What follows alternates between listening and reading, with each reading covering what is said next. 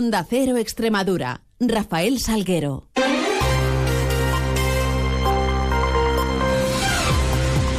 Muy buenos días, son las 7 y 20 minutos de, la mañana y 10 son los que nos restan por delante para contarles eh, qué es noticia en Mérida y Comarca en este lunes 8 de enero, en donde comenzará a amanecer en la región a partir de las 8 y 44 minutos y se ocultará el sol sobre las 6 y 18 de esta tarde-noche.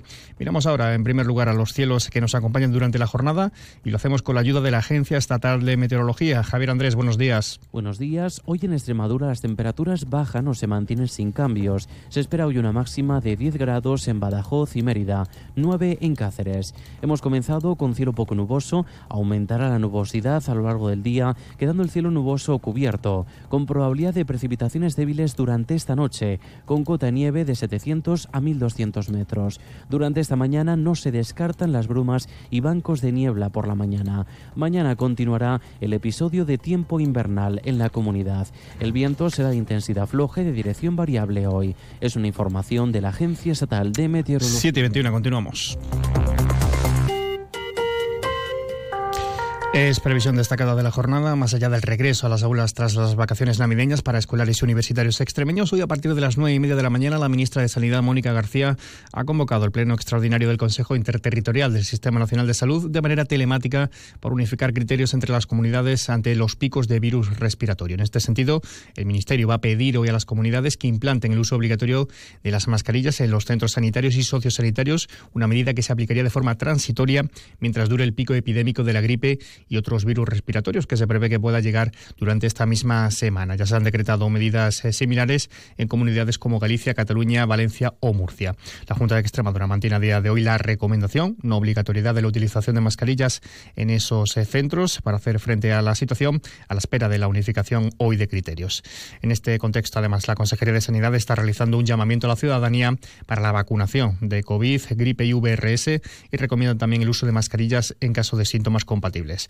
El Hospital San Pedro de Alcántara de Cáceres ya ha tenido que abrir su octava planta, algo que no hacía desde la pandemia debido al incremento de ingresos por estas afecciones. Han habilitado 20 camas para ello. Encarna Solís es la gerente del área de salud de Cáceres.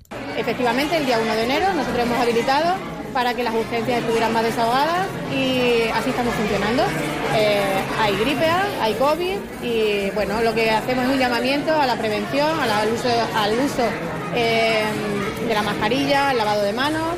Y más al respecto, el incremento de las enfermedades en las últimas semanas está obligando también a los centros de salud y hospitales extremeños a redoblar esfuerzos para atender a la población, principalmente a los mayores con patologías crónicas. Desde el Colegio de Médicos de la provincia de Badajoz se reconoce la sobrecarga de trabajo, pero se evita hablar de saturación. Entienden que por el momento la situación es abordable y está controlada. Desde los centros de salud se admite esa, esa sobrecarga de atención a pacientes de entre 60 y 70 diarios, ya que además del incremento de enfermedades respiratorias se une también esa actividad burocrática del médico ante la solicitud de bajas. Por ello, el doctor Juan José Torres, que es vocal de médicos de atención primaria urbana del colegio, asegura que la agenda está desbordada, en especial, eh, especialmente en atención primaria. Sí, actualmente en esta época del año en la que vivimos, pues hay una sobrecarga de trabajo propia, propia porque se está aumentando la patología estacional, la patología respiratoria, vírica propia de, esta época del año.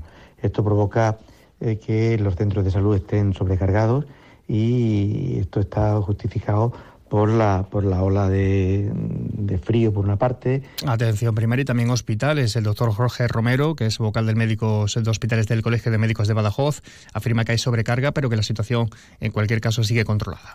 Estamos ante un incremento de los casos de descompensaciones respiratorias de pacientes crónicos que hace que aumente la demanda y obviamente las descompensaciones. Pero es algo controlado y totalmente esperable para la época del año en la que nos encontramos, con unos servicios que eh, estamos acostumbrados a que sea precisamente en estos momentos en los que eh, más trabajo tenemos que desarrollar para compensar esas patologías y para eh, darlos de alta a domicilio, sea desde atención primaria, desde los servicios de urgencia o desde hospitalización.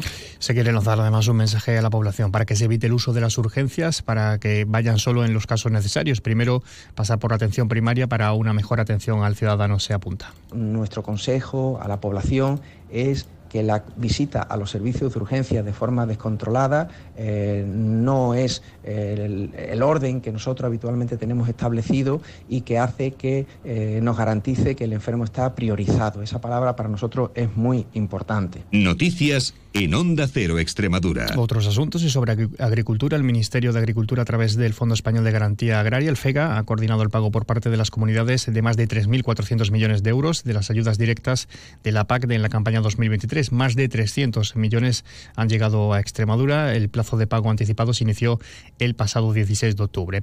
Una fecha también que vence. Clave turística. El próximo miércoles 10 de enero finaliza el primer turno para las personas interesadas en participar en el programa de, termalismo del 2024 del Inserso, que empieza en febrero y este año incluye un total de 192.000 plazas, 4.553 de ellas en Extremadura. Y un apunte cultural, les contamos que el escritor vallisoletano César Pérez Gellida ganaba este sábado el, el 80 premio Nadal de novela y lo hacía con una novela negra, un thriller rural ambientado en Extremadura. Bajo Tierra Seca es el nombre de la obra, que pretende incomodar al lector y se desarrolla en la Extremadura de principios del siglo XX. Ya en clave de sucesos, una joven de 16 años resultaba herida de carácter menos grave ayer domingo tras sufrir un atropello en la avenida Augusto Vázquez en Badajoz, a la altura del IE San Fernando. La menor fue trasladada al Hospital Universitario de Badajoz y por otra parte les informamos de que un menor de dos años que ingresó en el Hospital Tierra de Barros el pasado viernes tras sufrir una caída y un golpe en la cabeza durante una de las cabalgatas de Reyes celebradas en esta comarca pacense, recibía ya el sábado el alta.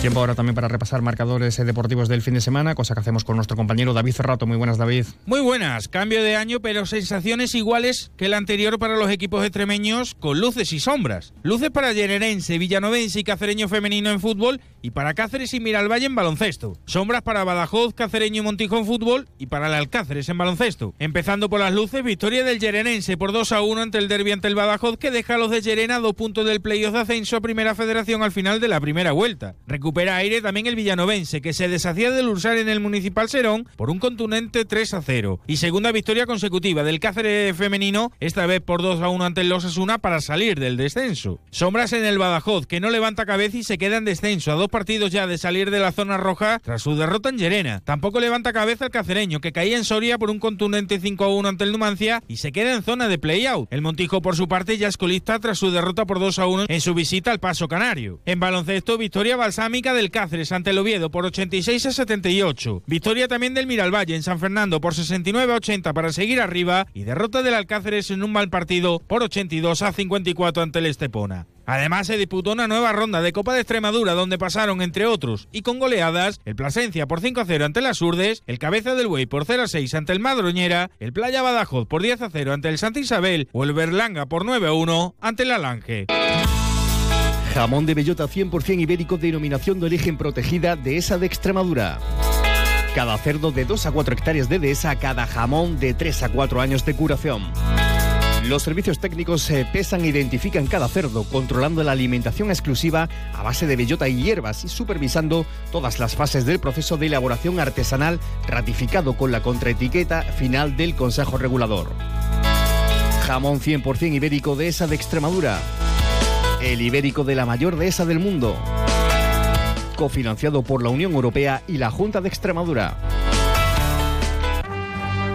Caja Rural de Extremadura, la caja comprometida con la región les ofrece la noticia económica del día. Economía y suerte. El sorteo extraordinario del niño ha dejado 1.800.000 euros en Extremadura, cifra muy repartida, merced a varios décimos agraciados con el primer y tercer premio que fueron vendidos, despachados en Plasencia, Almendralejo y Miajadas, Badajoz, Llerena, Moraleja y en Don Benito. Los premios Espiga de la Caja Rural de Extremadura promocionan el buen hacer y la calidad de los productos extremeños. Premios Espiga Caja Rural de Extremadura, la excelencia convertida en premio. Y hoy en previsiones más allá del Consejo Interterritorial del Sistema Nacional de Salud, comparecencia de los partidos políticos extremeños tras sus ejecutivas y también se presenta la programación mensual de la Filmoteca de Extremadura. Todo ello mucho más lo vamos a contar en las citas informativas que tenemos a las 13 minutos en boletos, a la 1 en avance de noticias mediodía, a las 2 menos 10 tiempo de información regional. Llegamos así a las 7 y media de la mañana con esta cita con la información más cercana a la local, a las 7.54 en boletos, 8 y 20 toda la información de su ciudad. Sigan informados mientras a través de nuestra web y redes sociales y les dejamos ahora la compañía de más de uno con Carlos Alsina. Pasen un feliz resto del día.